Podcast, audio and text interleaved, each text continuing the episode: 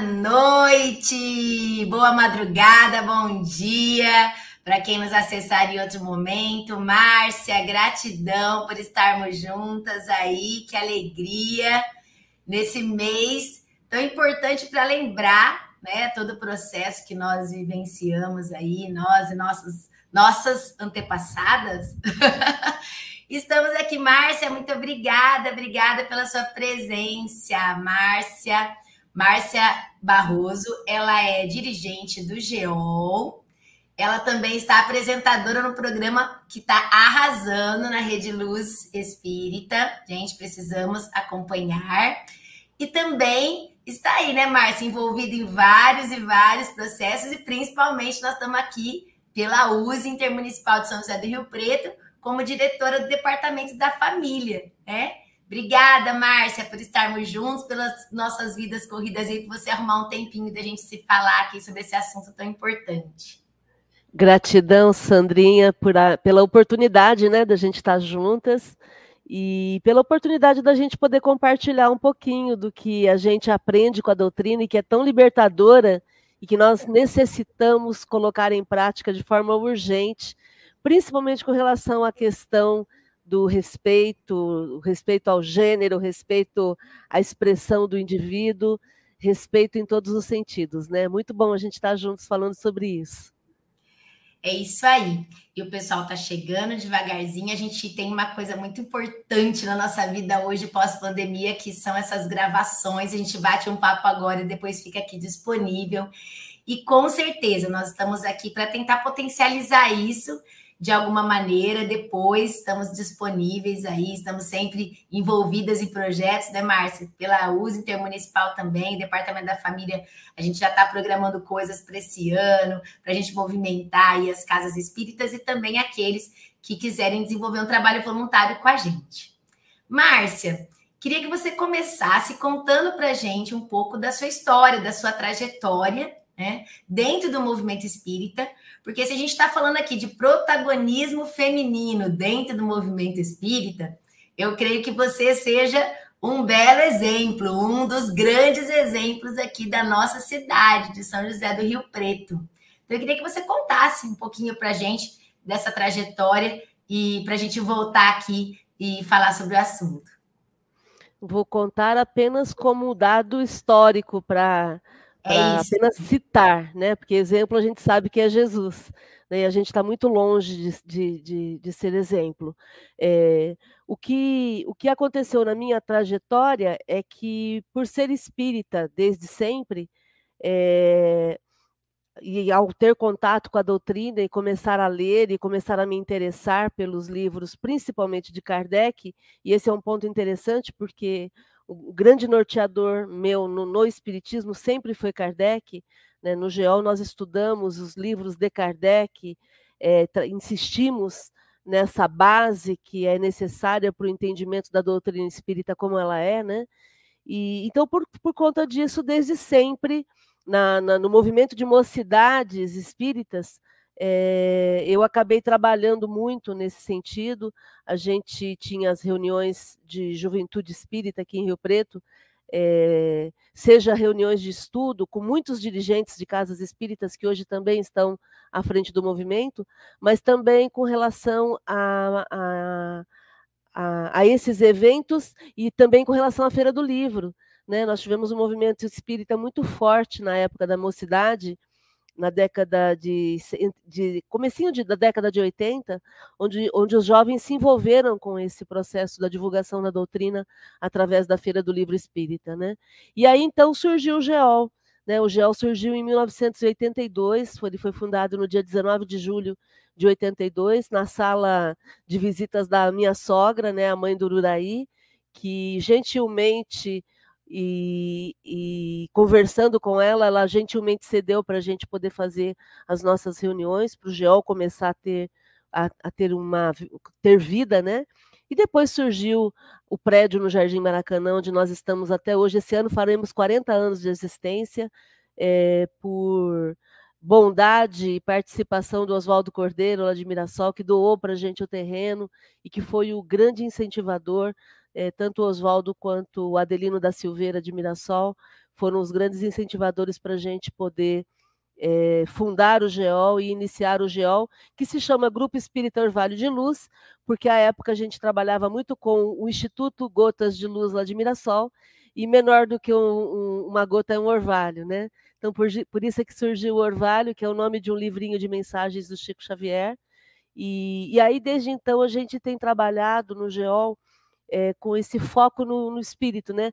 Talvez por eu ser psicóloga, o Uraí ser psiquiatra, e a gente ter muito essa pegada de trabalhar o ser humano, né? A gente sempre deu muita importância para esse processo. E nesse ano, que o GEOL faz 42 anos, é, 40 anos de existência, em 2022, a gente está transformando o GEOL num centro de transformação humana, né? um CTH, onde o foco vai ser é, trabalharmos muito esse aspecto humano do, do, ser enquanto encarnado, trabalhando a espiritualidade, trabalhando o ecossocialismo e trabalhando o felicitismo, para que a gente possa entender de uma vez por todas que estamos aqui para ser felizes e não para sofrer, né, Sandra?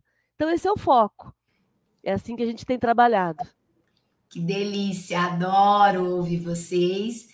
E assim, é muito bacana e é muito bom a gente perceber quando a gente tem homens né, ao nosso lado que não, não percebem, não percebem. Eu, eu converso com vários homens que têm essa, esse diferencial, eu vejo, que é não ter essa diferença, né?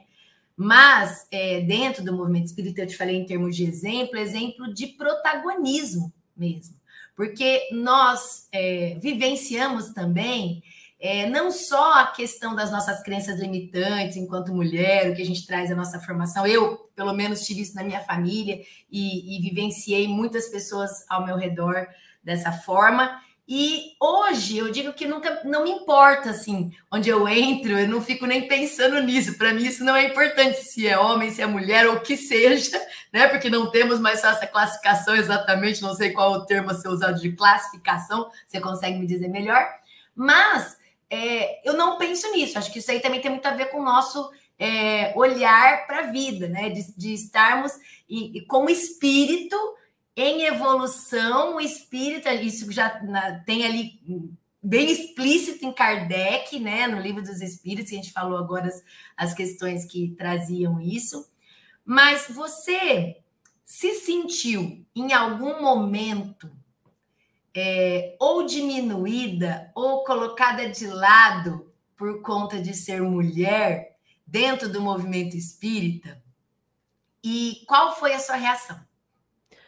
Eu penso que o tempo todo nós somos colocadas de lado, né?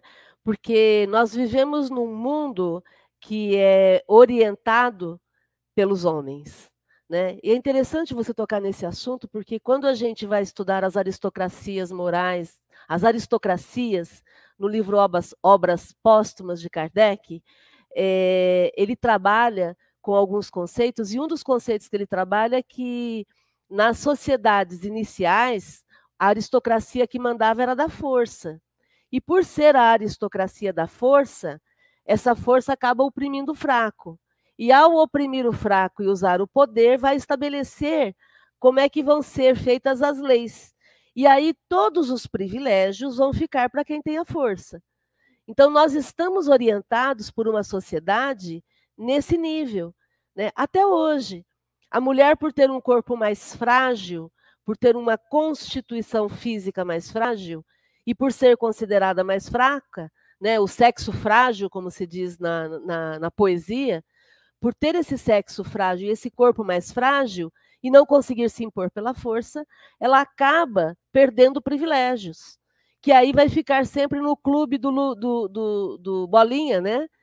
E em detrimento do clube da Luluzinha. E isso é muito visível. A gente vê isso numa festa, Sandra, quando as pessoas se reúnem e aí fica um grupo masculino de um lado e o um grupo feminino do outro, é como se fosse algo natural, algo normal, entende? E, e aí a gente se esquece de que isso é uma conformação social. As pessoas se acostumaram a, a, a ver dessa forma. Né? Eu sou do tempo em que a mulher não tinha CPF. Eu vivenciei isso. A mulher não, não tinha número de CPF, ela usava o número de CPF do marido. Entende? Por quê? Recentemente, numa pesquisa, é, eu vi que em 1962 foi promulgada uma lei em que a mulher passou a ter direito à herança. 1962, 62, eu sou de 63. Ontem, então eu tinha um né? ano, é, foi ontem. Eu tinha um ano quando as, as mulheres passaram a ter direito à herança. As mulheres passaram a ter direito à guarda dos filhos em caso de separação. Você percebe? Então, é muito pouco tempo de leis considerando o sexo frágil. Então, o que a gente vive hoje, e isso acaba refletindo na, na alta taxa de feminicídio que nós vivenciamos no Brasil, o que nós vivemos ainda hoje é uma misoginia, que é o ódio, a aversão à mulher e a aversão a, ao contato com a mulher, né? Uma misoginia generalizada, como se a mulher tivesse menos valor.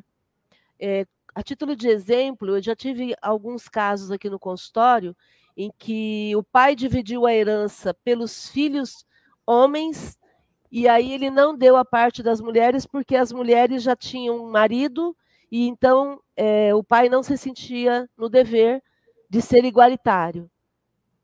Por exemplo, já vivenciei também a situação de mulheres que não tiveram acesso ao estudo porque mulher não é para estudar. Entende? Hoje essas mulheres com 60, 70 anos não tiveram acesso ao estudo, porque depois se casaram e aí ao se casarem os maridos mantiveram esse mesmo procedimento. Então, é, quando a gente vai no livro dos Espíritos, na questão 818, quando Kardec, Kardec é sensacional, né? Ele pergunta assim: de onde provém a inferioridade moral da mulher em certos países, quer dizer, ele tá na, na anterior ele já questionou se existe essa inferioridade. E os espíritos dizem que não, são iguais. Na 818 ele pergunta de onde que vem essa inferioridade moral. E os espíritos respondem do predomínio injusto e cruel que sobre ela assumiu o homem. Quer dizer, é um predomínio pela força, aristocracia pela força que o Kardec fala, que é injusto e que é cruel. E aí os espíritos continuam. E resultado das instituições sociais e do abuso da força sobre a fraqueza. Quer dizer, socialmente é aceito, Sandra. E aí, então, se a sociedade se cala, a desigualdade se instala e passa a ser algo aceito naturalmente. Quando as mulheres se levantam e criticam e querem exigir igualdade, aí é mimimi. Aí as mulheres estão. O que, que as mulheres estão reclamando? Afinal de contas, até a metade de 1800, a mulher não tinha alma. E eu adoro usar esse exemplo para poder chocar. A mulher valia menos do que um burro. Porque o burro, pelo menos, podia carregar mais carga. Exato. Entende? Então, é uma desigualdade entranhada na, na sociedade e que nós precisamos falar sobre isso, porque no final das contas, isso vai refletir na morte de mulheres, por quê? Porque é minha. É minha mulher. Então ela só vai fazer o que eu quero. Se ela não faz, eu a mato. Se ela não faz, eu diminuo. Eu difamo é, eu estou tocando em vários pontos, depois a gente pode voltar nisso. Sim, Por sim. exemplo, na minha área, é muito comum a mulher pedir o divórcio e o homem difamá-la dizendo que ela está louca. Desde sempre, eu estou há 35 anos nessa área. Eu sempre ouvi isso. O homem entrando em contato comigo para me dizer: olha, doutora, ela está fora do ar, ela está louca, ela perdeu o juízo. Por quê? Porque uma vez instalada a crença de que a mulher não está não está no, no perfeito, na perfeita capacidade de raciocínio, fica fácil é, é, decretar isso através de um laudo. Eu vou encontrar um médico que, de repente, vai acreditar nessa, nessa possibilidade, e aí vai se formar todo um, um processo de difamação, e a partir daí, pronto. Estando difamada, não vai mais se separar.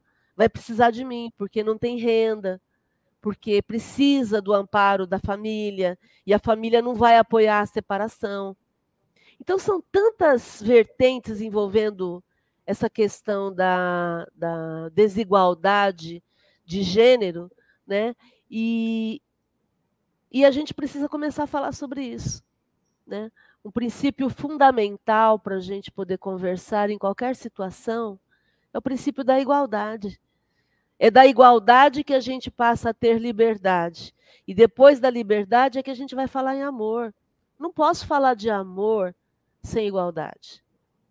Se eu quero demonstrar que eu te amo, Sandra, eu preciso me igualar a você. Se eu me acho superior, não tem como amar. Aí é, é opressão. E, na verdade, no dia a dia, né, nas situações do dia a dia, é, eu acredito que com relação ao amor, a igualdade seja muito forte. Mas nas situações do dia a dia existe a equidade. E essa equidade, muitas vezes, ela não tem a ver só com masculino, feminino, porque nós encontramos homens muito frágeis fisicamente, encontramos pessoas que reencarnam com fragilidades, inclusive no seu corpo.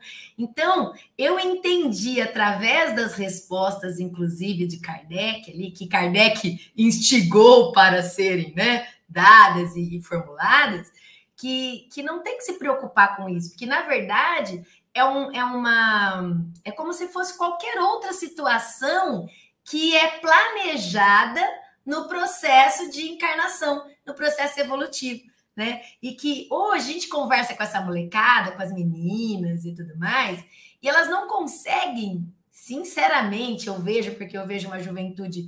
Existem juventudes e juventudes que a gente convive, né?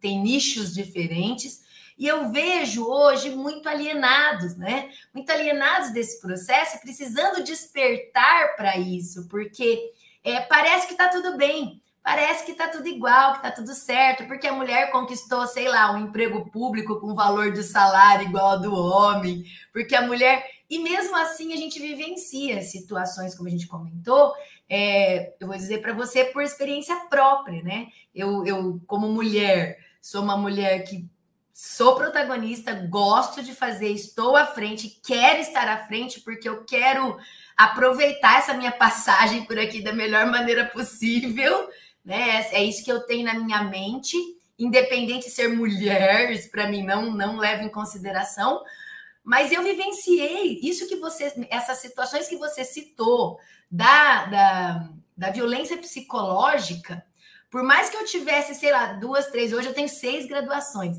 mas por mais que eu tivesse duas, três graduações, eu vivi isso na pele. E eu não enxergava que isso acontecia. E essa situação de dizer para você assim: olha, ela tá louca, ela pirou. eu ouvi literalmente quando eu virei a mesa da minha vida e falei: não é isso, para que tá tudo errado, né? E, e não culpo, não sei se é culpar é a palavra certa. Eu acredito que assim, que é esse ponto que eu quero tocar agora. A criação dos meninos, né? Ser mãe e ter o filho numa criação que já traga horizontes diferentes, né? De forma natural até. Isso na minha casa acontece hoje de forma muito natural. E, e, foi muito difícil, inclusive, quebrar isso com meu filho, porque ele teve uma, uma vivência na infância diferente e eu precisei quebrar esses tabus e justamente trazer ele para esse processo. E quando eu escolhi, né, decidi trazer isso à tona, realmente eu tive dificuldade com a minha família, eu tive dificuldade com as pessoas que estão ao meu redor. E essa frase que a Márcia mencionou aí, que a Márcia mencionou sobre é, falar que a mulher está louca, que ela está desestruturada, que ela ai, perdeu o juízo, né? E até a pressão mesmo financeira, né? Que, que uma frase eu me lembro que eu usei foi muito forte, assim, quando aconteceu o meu processo mesmo de virada de chave, eu falei: olha, eu começo zero, sem nada, mas eu quero ter dignidade, eu quero, né? Não precisar ser chamada de louca, criar seus filhos essa é a minha pergunta. Criar seus filhos. Para as mulheres que estão aqui, boa noite, Adriana. Obrigada, querida. Nadir, muito bem. Tem que ter homem aqui para conversar com a gente também. Isabel Barbosa. Obrigada, meu amor. Michele, querida, isso aí. Bruna Batista, isso mesmo, Bruna, machismo estrutural. É esse tema que eu queria que a Márcia falasse um pouco para gente, porque assim, muitas vezes, sem perceber, a gente tem atitudes machistas, né? E, as mulheres têm, né? As mulheres, exatamente. Várias vezes eu, eu brinco, se eu estou falando alguma coisa, eu falo, nossa, que machista que eu fui nessa frase, né? Então... Quando a mulher fala assim, né? Ah, esse, esse não é serviço para mim, né? É. É, é, interessante porque. Vou ver mulher no volante, né? Mas Exatamente. É, a gente entra na onda deles, né? Assim, isso. E não só por isso, acho que é a criação. É isso que eu queria que você falasse um pouquinho pra gente. Então, é, essa criação, é, é, é, legal a gente falar sobre essa questão da criação, porque a criação é feita é, em cima do corpo. Né? Então, é, é eu abordo muito a questão de você ser materialista ou ser espiritualista comportamental. Né? Porque, às vezes, teoricamente, eu sou espiritualista. E aí fica tudo legal, tá? Mas no comportamento, no comportamento eu ajo como materialista. Quando eu sou machista, eu estou tendo uma atitude comportamental materialista, porque eu estou olhando o corpo. Eu estou olhando a expressão de gênero. Entende? E ao olhar o gênero, o gênero é masculino ou feminino, tá? Legal, ok. Tá, então eu estou olhando para o masculino e estou achando que o masculino é mais do que o feminino, e aí eu estou sendo uma pessoa que, no comportamento, sou materialista, estou olhando só o corpo. Daí, quando vem aqueles que não se enquadram nem no material, nem no, no, no feminino, nem no masculino, eu fico perdida. Falo, e agora? Percebe como, não, como é, é uma postura equivocada, Sandra? Eu não posso ficar focada no corpo físico. Porque o corpo físico é a expressão de gênero que a pessoa quer, que a pessoa tem, que a pessoa expressa. Isso não tem nada a ver comigo se eu não estou naquele corpo. Entende? E aí, quando eu, eu passo. Tem a ver com a nossa criação, né? Então, e aí a criação vem em cima disso. Ah, menino, quem é homem, quem é, quem é masculino, veste azul.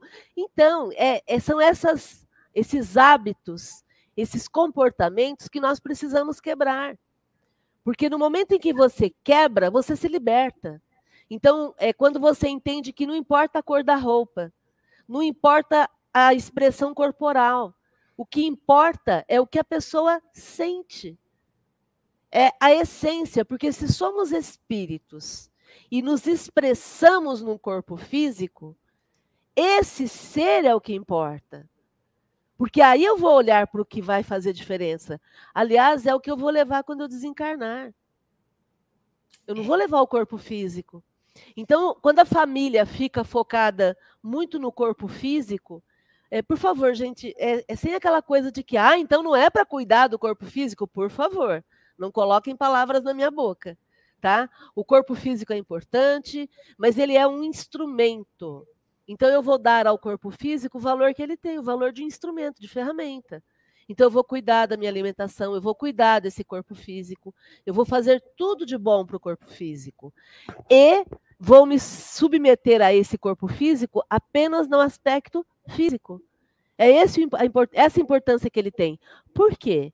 Porque ao desencarnar, eu descarno.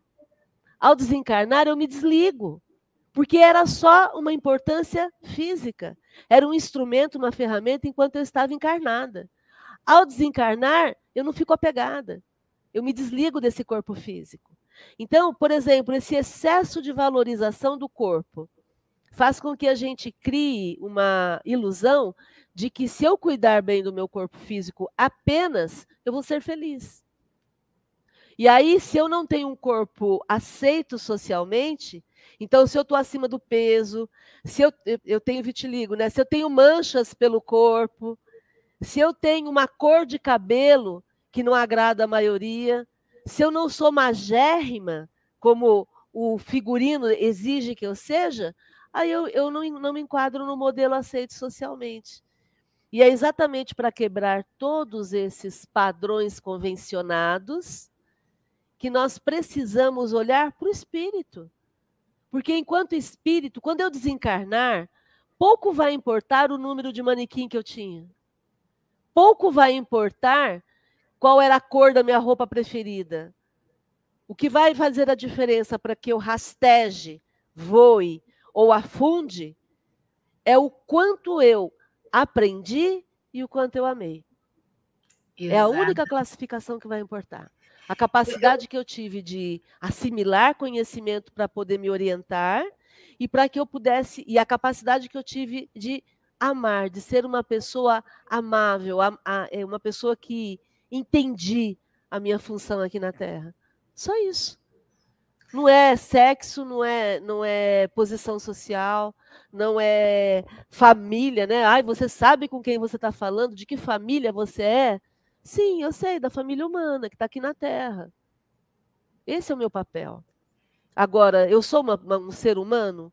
Eu sou humana? Ou eu sou simplesmente uma pessoa focada na, na, naquilo que o, os olhos veem? Entendeu? Então, é, eu entendo que o criar tem a ver com esse materialismo exacerbado. É, o que, que faz uma pessoa, por exemplo, pensar em suicídio? Quando os valores que ela tem não são atendidos dentro daquilo que ela vive. E aí ela desiste. Eu, eu às vezes, eu já ouvi esse tipo de situação. Ah, não, não vale mais a pena. Por que, que não vale a pena? Porque os valores pelos quais eu lutei a vida inteira não não, não me, me trouxeram o que eu estava esperando. Tá, então que tal mudar os valores? Que tal fazer um realinhamento dos valores? E a gente está vivendo isso, Sandra. A gente está revivendo, por, é, é, revendo, por exemplo, essa questão do que é bom, do que é ruim, do que é legal para mim, o que não é legal para mim. E finalmente nós estamos tendo a possibilidade de falar abertamente sobre isso. Porque sempre falamos. Eu assisti um filme, eu recomendo demais esse filme, é, O Baile das Loucas, está na Amazon. E, e é um filme sensacional um filme que eu diria que não é espírita, mas faz mais pelo espiritismo do que muito, muito filme espírita.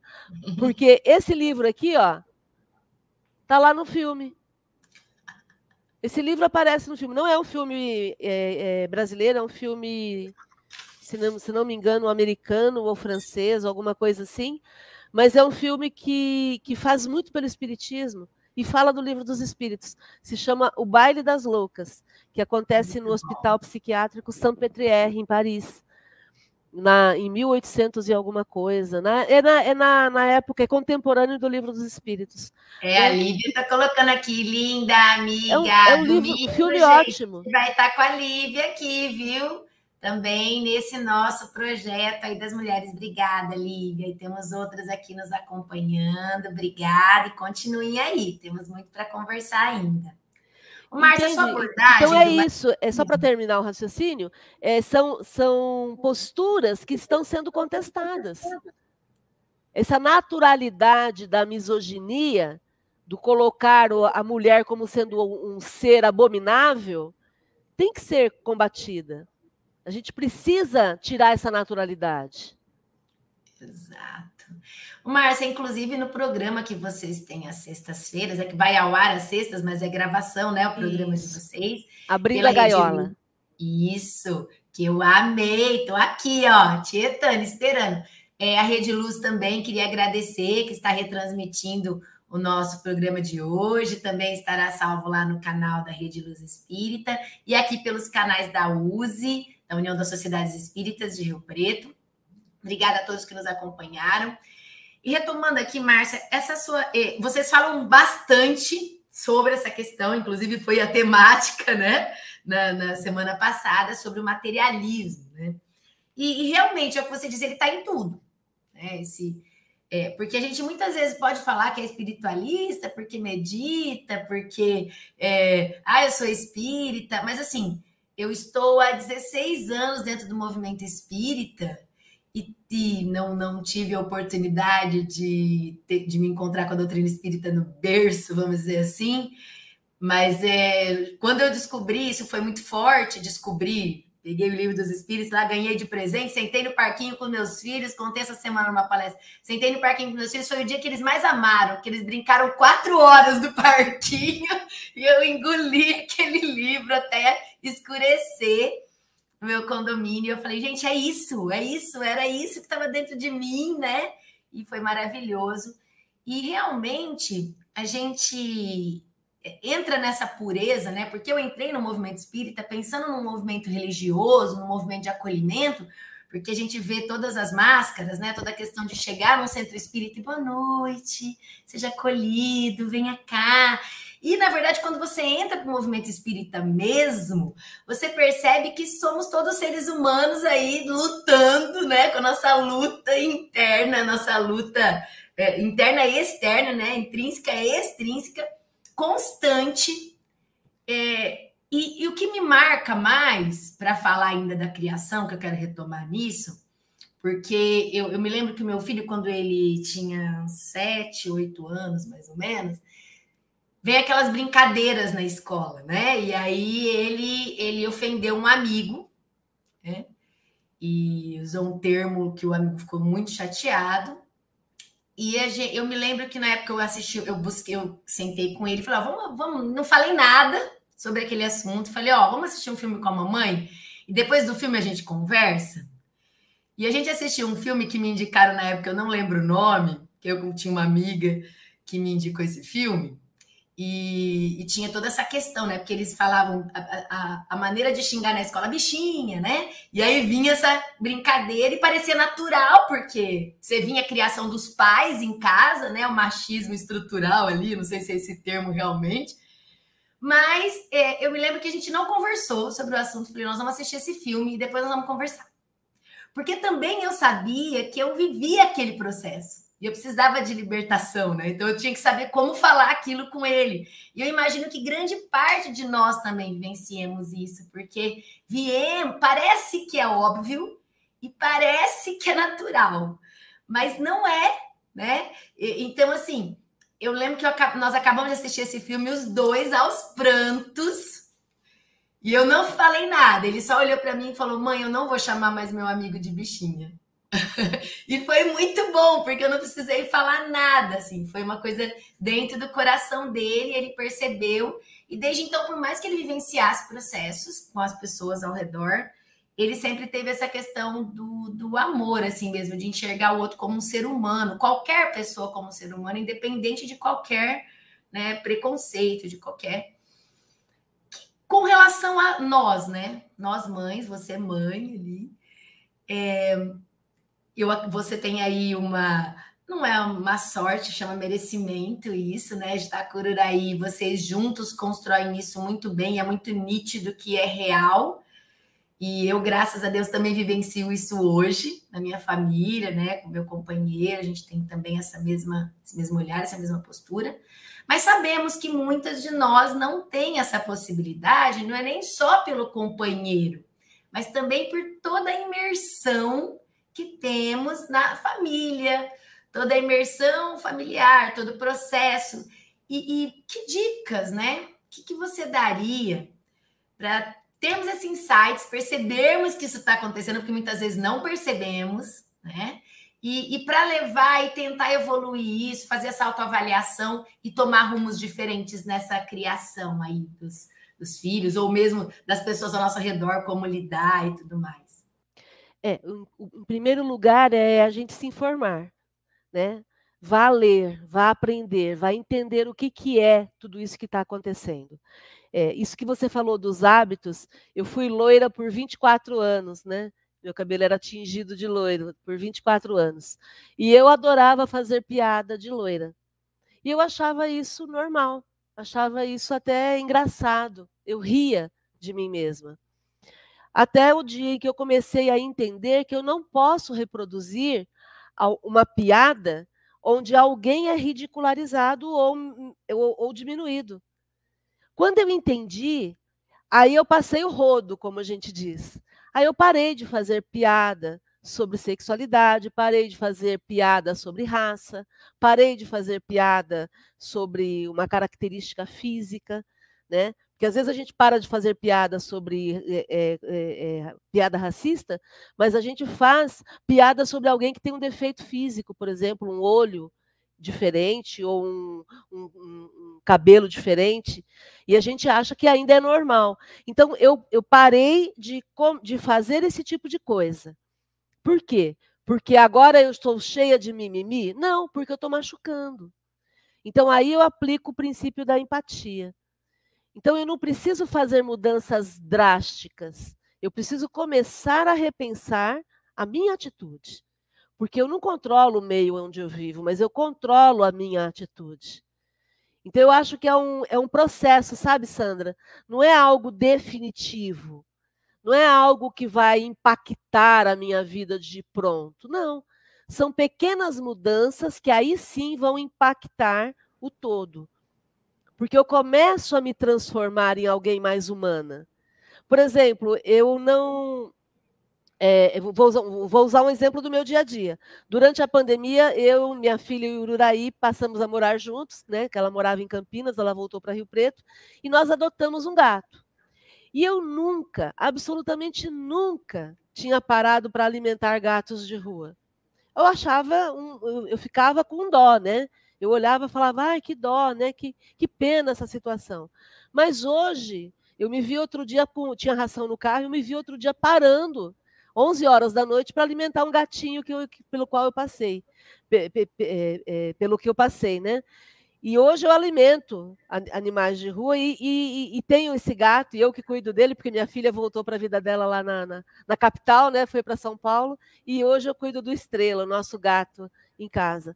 Então, é, é, é esse olhar. Hoje eu olho para o animal com, com um outro olhar.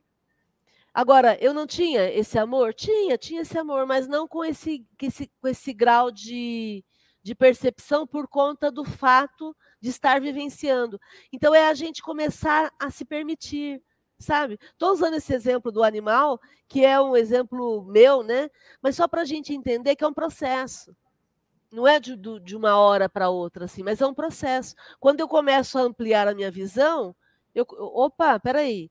Hoje eu abraço árvore e sem medo de ser taxada de doida, de louca. Por quê? Porque eu entendo que existe uma, uma troca. Entendeu? Eu caminho aqui na José Munia e tem os eucaliptos, vira e mexe, eu entro lá no meio das folhas e abraço os arbustos, o, os eucaliptos, e, e faço isso com a maior tranquilidade do mundo. Entende? Por quê? Porque é bom para mim. Se incomodar o outro, olha, vai se tratar, vai cuidar de você. Não, eu não estou louca. Então é a gente trazer para a naturalidade aquilo que é bom. Entendeu? Então, por exemplo, ao educar os filhos, você fazer o filho entender que não, baixa, não basta ele não ser machista. Ele também tem que ser feminista. Por quê? Porque existe uma desigualdade estrutural e a gente necessita combater essa desigualdade. E nós só vamos combater a desigualdade à medida em que ele for feminista e ele entender que a mulher é igual.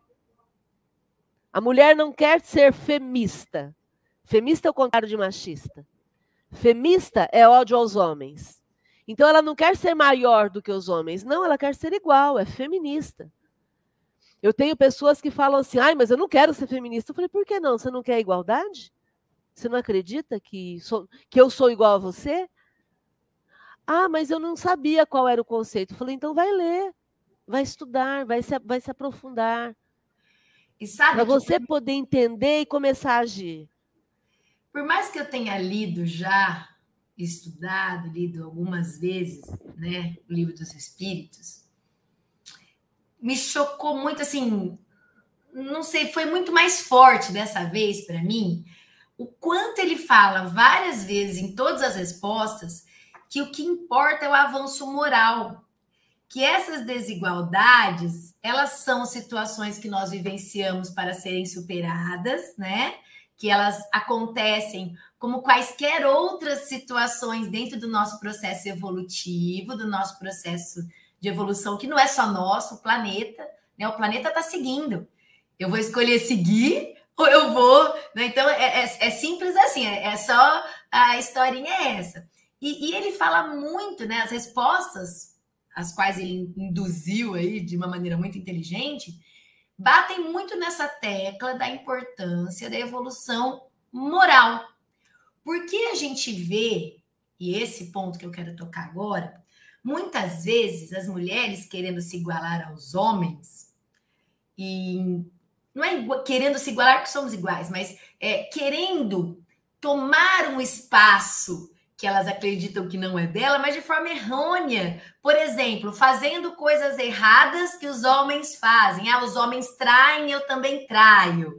Os homens se é, não, não têm respeito, porque eu considero que a gente pensar em quem é o nosso parceiro, pensar em como a gente vai escolher o nosso parceiro, e não pensar e não se dar o respeito também por, por questões de autoestima, por questões de momentos que a gente vive na vida, a gente não precisa igualar no sentido moral. Então, eu quero retomar o sentido moral, né? Em, em alguns momentos, essa, essa fala, que eu, eu, uma coisa que me choca muito são as digital influencers, né? Eu, eu que vivo muito esse momento digital, trabalho com marketing digital e tudo mais, eu faço muito estudo de por que elas são seguidas, né? Por que elas são seguidas, o que, que elas colocam, né? É, o que, que atrai multidões, porque são milhões de seguidores para pessoas que você segue, você vê, meu Deus, só fala de corpo, de, de pensar no físico que você falou, materialista, e também essa questão de eu troco mesmo de homem, eu não estou nem aí, eu piso. Então eu penso nessa questão da igualdade, voltando para a questão moral né, que o Kardec bateu muito na tecla, que é nisso que a gente tem que pensar em evoluir. O que, que você vê com relação a tudo isso, essas comparações? Você, lógico, deve estar muito mais imersa nessas falas aí. Muito mais não, porque também socialmente, se a gente para para observar, isso nos choca profundamente quando a gente já tem alguma consciência do processo. Mas moralmente, essa questão das mulheres, você acredita que isso tem se exacerbado por conta de utilizar-se do movimento feminista ou não? Isso tem a ver com moral e aí simplesmente usa isso como desculpa, porque eu ouço essa fala, sabe? Eu sou feminista, isso, isso não tem nada a ver com a moral, porque as atitudes não são moralmente evoluídas. Então, o que, que você é, então, traz? Mas aí nós vamos entrar na classificação. Quem que faz essa classificação? É, é, para falar, vou, vou, dar a opinião da Márcia, tá? Uhum. Honestamente, com quantas pessoas a pessoa se dorme, é, a pessoa se deita, para mim não faz diferença nenhuma. Entendeu? Se ela quer ser uma pessoa que tenha uma sexualidade promíscua e que transe com todo mundo, isso é uma escolha pessoal da pessoa, seja homem, seja mulher. Livre-arbítrio, né? É livre-arbítrio. Entendeu? Ah, mas isso não vai definir que ela acabe sendo uma pessoa moralmente inferior? Eu não sei. Quem sou eu? Quem sou eu para classificar as pessoas, Sandra? E eu acho que é aí que a gente falha enquanto espírita, porque aí a gente classifica e demoniza, e aí a pessoa se desinteressa, porque, é, por exemplo, eu tenho pacientes que escolheram ter vida promíscua, e são pessoas boníssimas, eu tenho uma, um caso particular que eu acompanho que é assim, uma coisa maravilhosa o que essa pessoa faz, o bem que essa pessoa faz. E o fato dela ter uma vida sexual promíscua é um problema dela. E é porque aí, se a gente for classificar, a gente também vai olhar só o corpo. Mas e a questão da comparação de dizer assim, né? É, não é esse o ponto, né? Não é esse o ponto dessas escolhas, não foi isso, não era esse o ponto. O ponto é assim: Vou dar uma situação, um exemplo claro. Hum. Eu, eu já ouvi mulheres dizendo assim: ah, se os homens traem, eu também posso trair, porque eu sou feminista, porque eu quero me igualar a eles. Essa então, mas isso de... não é ser feminista. Exato, é nesse ponto que eu quero dizer. Se a gente pensar na questão moral, é, em usar-se de essa temática para simplesmente né, fazer umas escolhas, não sei, que sejam suas escolhas, mas é assumir que foi sua escolha. Eu acho que até aí. Pronto.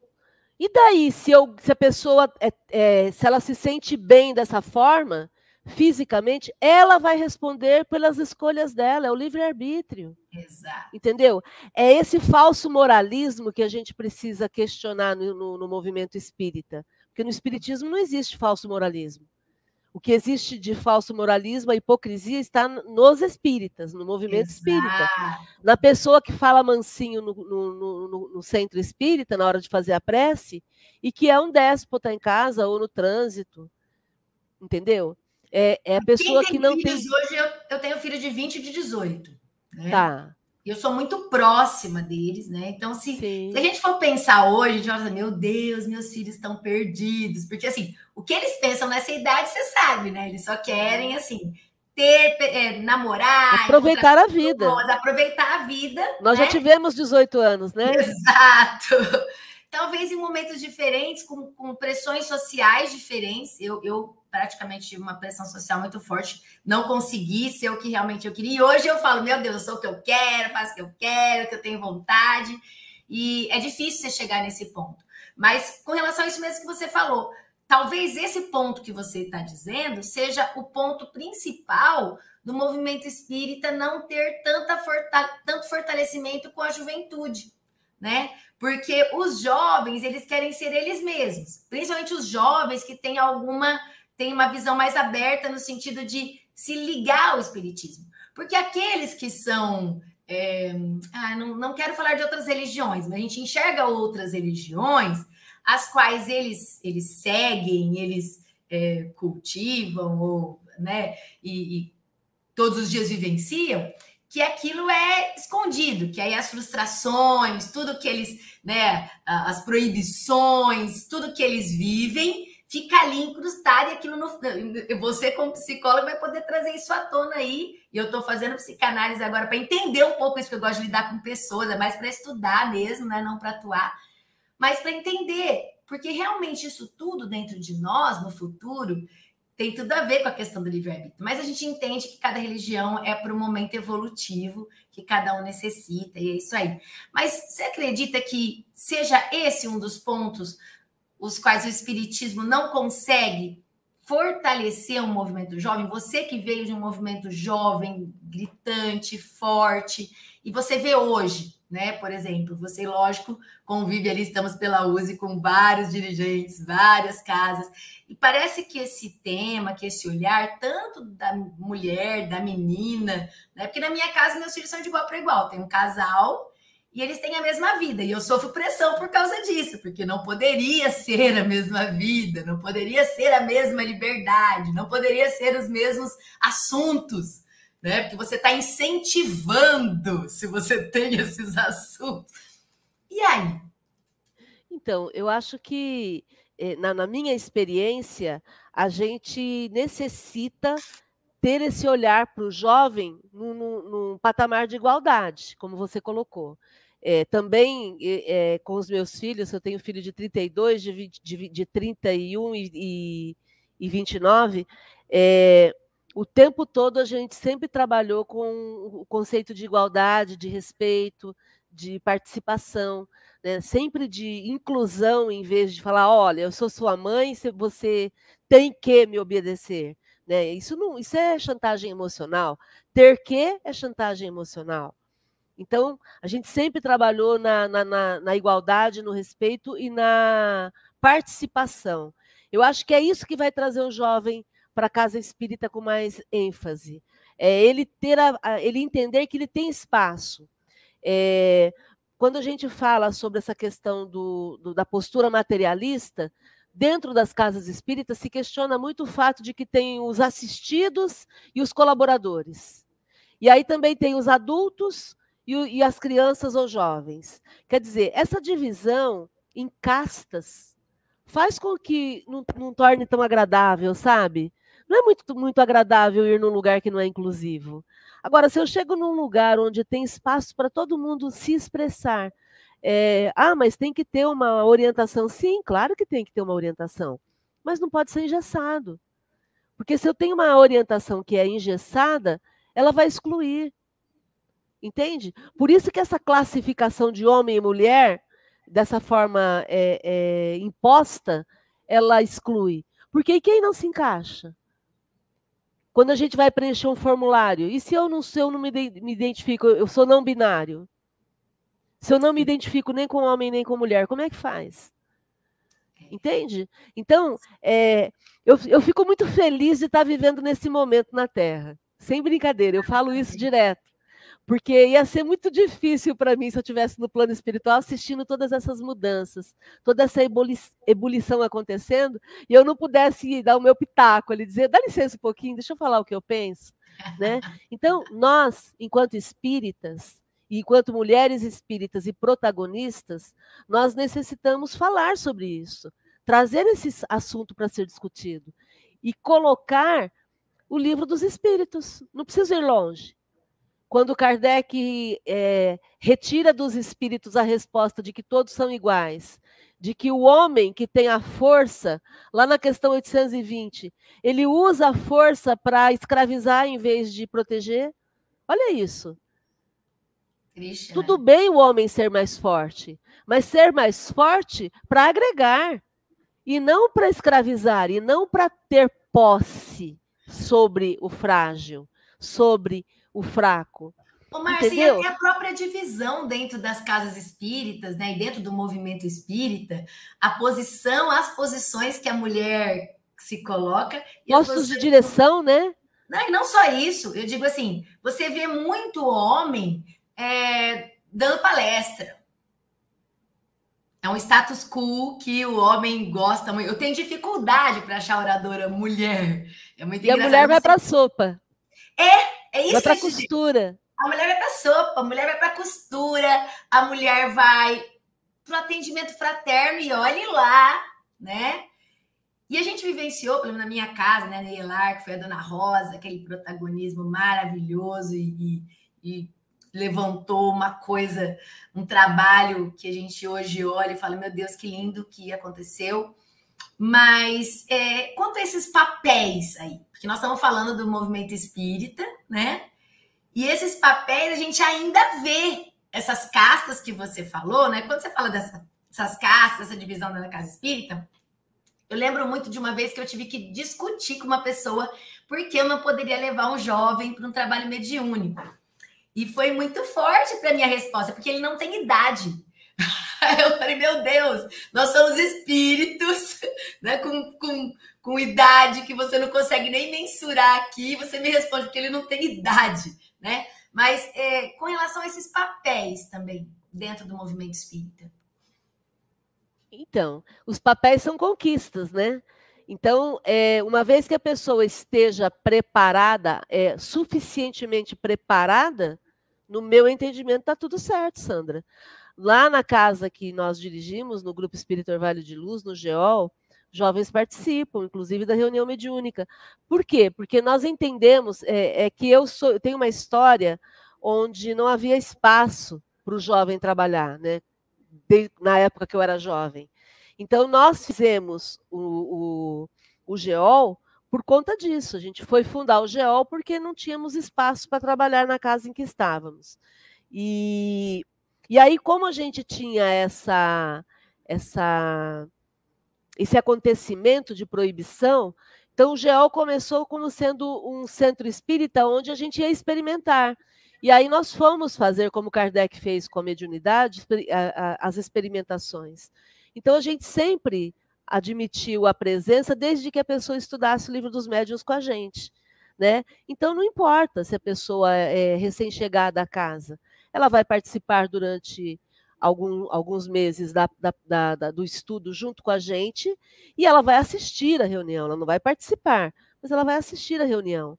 E aí ela vai permitir que também a mediunidade possa ir sendo é, manifestada de uma forma natural, que é como Kardec trabalhava com a mediunidade. Né? Nós temos crianças com, com perturbações espirituais. Então, nós temos uma sala que funciona durante, ao lado da nossa sala mediúnica, com as crianças fazendo lá as atividades delas, brincando, com alguém coordenando esse, esse atendimento às crianças, mas as crianças estão lá no dia da reunião mediúnica. Então, um trabalho assim sempre muito inclusivo Entende? Porque alguém em algum momento. Que bom você contar isso aqui, né? Conta tudo. Não, alguém em algum momento determinou que é, grupos mediúnicos só depois de cinco anos de estudo. E eu sempre comento isso. Se alguém chega perturbado pela mediunidade depois de cinco anos, depois de. Se alguém chega perturbado pela mediunidade na casa espírita e é obrigado a frequentar cinco anos de estudos, é, nesse período a pessoa já desencarnou. Olha, depois que você fizer três anos de evangelho, depois que você fizer mais dois anos de não sei o quê, para, sabe? É, é, o espiritismo tem que ser algo mais inclusivo, sabe? Mais afetivo. É, é falta a gente... de acolhimento, né? Falta de. de... Também na área da mediunidade. Porque, poxa, a pessoa está precisando, né? A minha crítica a isso é o fato de que o médium acaba se tornando um iluminado, né? um, um escolhido, alguém especial que existem centros espíritas. Eu frequentei uma casa assim, em que a gente não podia nem passar no corredor do, do, da, da, sala mediúnica, para não desequilibrar o ambiente. É. Era isso que eu ouvia. Não, não pode ir ali, porque ali é, é a sala secreta. Entende? É, é não, não, não, me cabe, sabe? Em vez de sala secreta, a gente precisa de, de salas abertas onde as pessoas participem, assistam é, e, e interajam, e a gente quebre essa coisa do misticismo da mediunidade.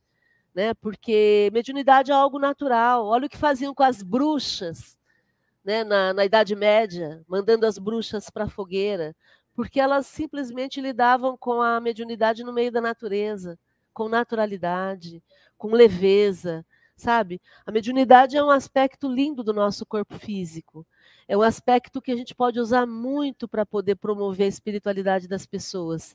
Mas se ficar trancado dentro de uma né? sala, não vai ajudar no, no, no nosso processo evolutivo. Exato. Entendeu? Vamos falar para as paredes. Isso aí. Nosso tempo voou, mas eu quero dizer Meu assim. Meu Deus. que eu tenho, eu tenho muitos aqui colocando Kenny, ó, a Kenny tá aqui super animada, aqui colocando toda a sua muito obrigada, Estelinha. A Kenny também deixou aqui uma colocação, por isso os médios caem em decadência por causa da arrogância, é isso mesmo. Obrigada, Kenny, pelo nosso momento, pelo nosso encontro. E cada vez que eu invento uma situação dessa que nós estamos aqui, eu super morro de saudade dos nossos momentos de segunda, porque foram maravilhosos. E assim, eu tenho muito orgulho, assim, um orgulho muito bom de ver o quanto o Ururaí, né, seu marido, eu vejo o quanto você, ele, ele gosta de te colocar em evidência, é, sendo que a gente viveu e vive e passou por situações onde o homem, até per, percebendo que existe alguma, não quer nem a igualdade nem ser superior, né? Ele diminui é, a, a mulher, a companheira, ou alguém por perto no trabalho ou na escola, porque isso é desde a escola, é desde quando a gente está lá, né? E, e, eu gosto muito, e é, é um processo muito recente para mim de viver essa valorização, de entender. E, e, eu penso que realmente eu vim desse momento dessa coisa muito fechada do Espiritismo, porque mesmo entrando e aquilo sendo muito claro para mim, é, foi todo um processo de quebrar várias amarras, né? Porque existem essas amarras que a gente traz, né? E são amarras, não sei se é de um tradicionalismo, não sei que termo envolveria tudo, porque eu acho que não tem esse termo. Mas eu, eu gosto muito de ver isso. Com relação a vocês, né? Todo esse processo, você se sente fortalecida nesse processo porque você tem alguém que te valorize ou porque você se valoriza e se coloca, esse alguém entende que é isso e ele segue em frente. É, eu entendo que o, a minha relação com o Uraí é uma relação de parceria, sempre foi assim. Né? Eu nunca me achei melhor e nem ele nunca se achou melhor. A gente sempre se colocou nesse princípio da igualdade. E, e isso é uma coisa que a gente vem construindo desde os meus 16 anos, quando eu conheci o Uraí. Né? É, então a gente sempre trabalhou dessa forma, né, em todas as áreas que a gente foi fazer. E é óbvio que você tende a ir reproduzindo isso. Então, essa naturalidade que você fala com que a gente lida com isso, é porque a gente vive dessa forma. Né? A gente é parceiro o tempo todo, a gente está sempre conversando, é, temos altas DRs, né, discussões da relação, é, nem sempre concordamos, é, brigamos, mas nós brigamos com categoria por conta da nossa profissão, então a gente se respeita, é, a gente sabe como brigar, a gente sabe como divergir sem, sem se separar, né, sem dissentir. É, então, eu não diria que é um privilégio, eu diria que é uma construção diária. Né? A gente trabalha muito isso, né? a gente está juntos só por hoje. Amanhã começa tudo de novo. Então, esse conceito é um conceito que ajuda muito no, no, no nosso entendimento. E aí, levamos isso para a casa espírita, é natural.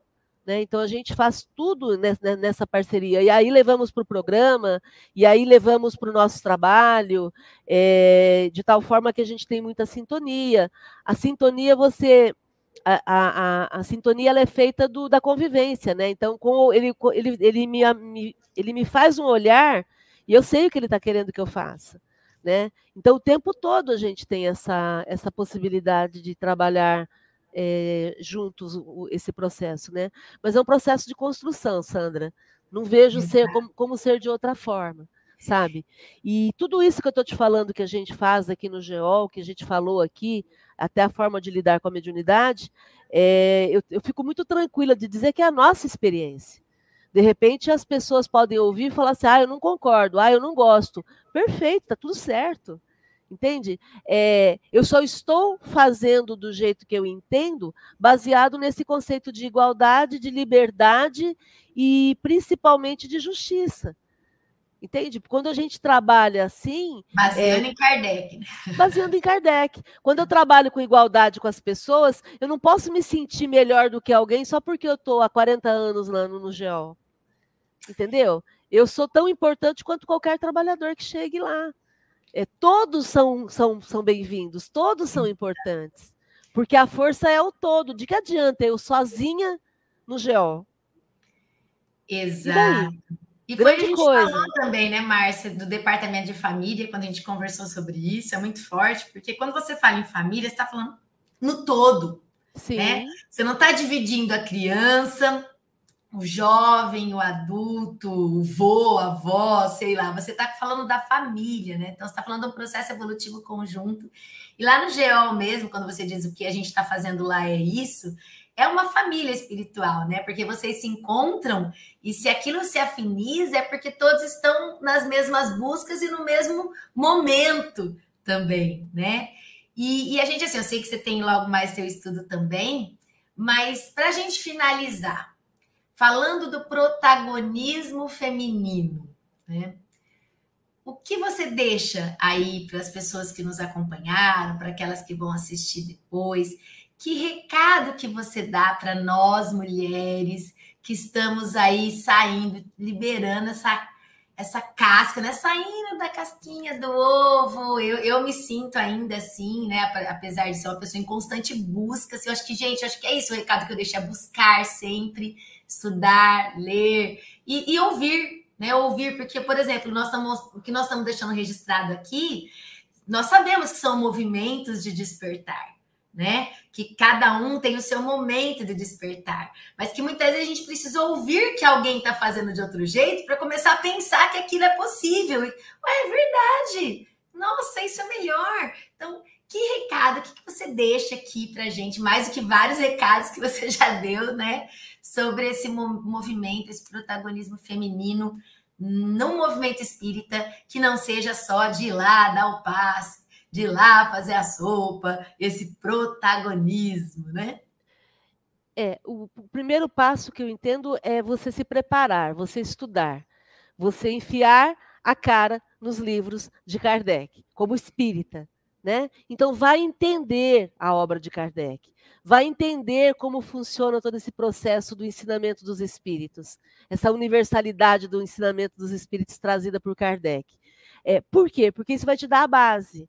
E aí você vai ter argumentos fundamentados. É, aí você se iguala. Você se igualando, você tem argumentos para poder conversar no mesmo tom.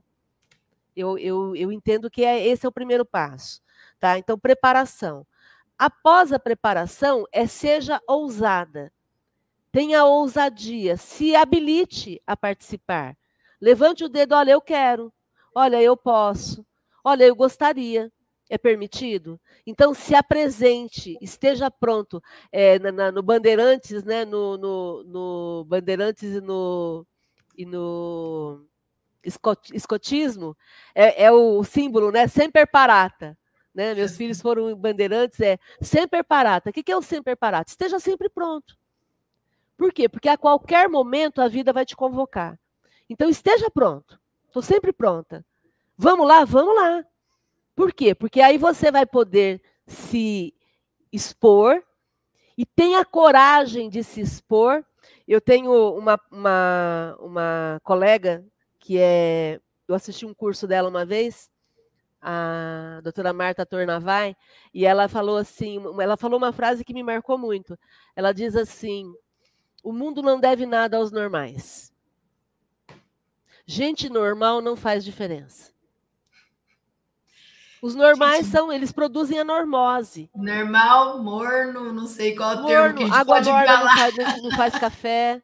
Entendeu? Então o mundo não, o mundo não é dos normais.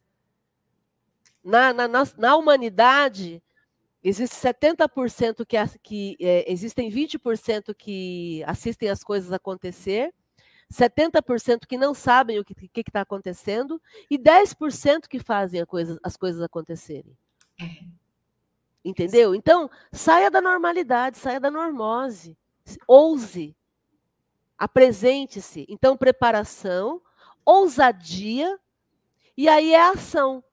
Aí, quando você tem a ousadia e, e, e fala, não, eu, eu, eu vou me habilitar, daí você vai para a ação. Então, experimente, tenha coragem, esteja junto, Entendeu? Porque é esse o processo. A, a, entendendo a questão das aristocracias que o Kardec disse, em que a força, né, o forte, usa o poder para manter os privilégios, ninguém vai doar privilégios para a gente. Privilégios são conquistas. Entendeu? Então não adianta a mulher ficar esperando os homens serem bonzinhos, doando privilégios. Nós vamos conquistar. Nós vamos construir o nosso futuro. E nós vamos mostrar a nossa aptidão para fazer as coisas, como está lá na questão 822. Vamos desenvolver essas aptidões. E aí nós temos um plus que faz diferença, que é a capacidade de, de lidar com a espiritualidade.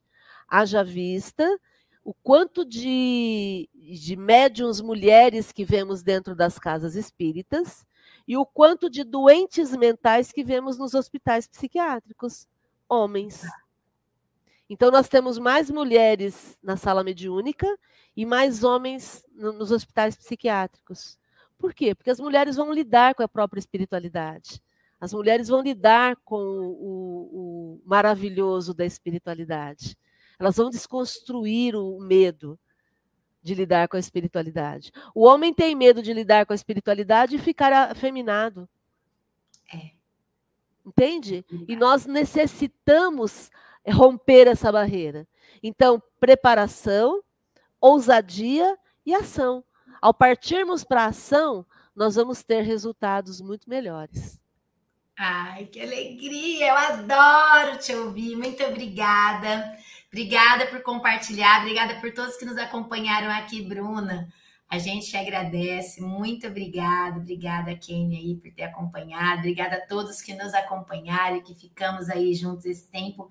Quem vai assistir depois, tenho certeza que eu sempre brinco que a espiritualidade deve ficar lá em cima assim: joga esse link para ela, manda alguém caminhar nesse grupo, vamos lá. A gente sabe que nós estamos vivendo um momento de um monte de informação, de muita coisa chegando, uma overdose de links mas realmente ter oportunidade de a gente estar tá aqui e alcançar pessoas e poder trazer um pouco do que a gente vivencia, da nossa vida, né, da sua experiência, o que você vivencia também, né, tanto clínica, quanto vida, quanto movimento espírita, para nós é realmente inspiração. Queria te agradecer, agradecer vocês, você, né, o Ururaí também, que eu sempre acompanho o movimento de vocês, que é maravilhoso e que não gosta de classificar. Eu relutei por fazer o mês da mulher, eu relutei. Eu, eu, mas eu falei, gente, eu preciso começar alguma coisa agora e trazer isso para continuidade.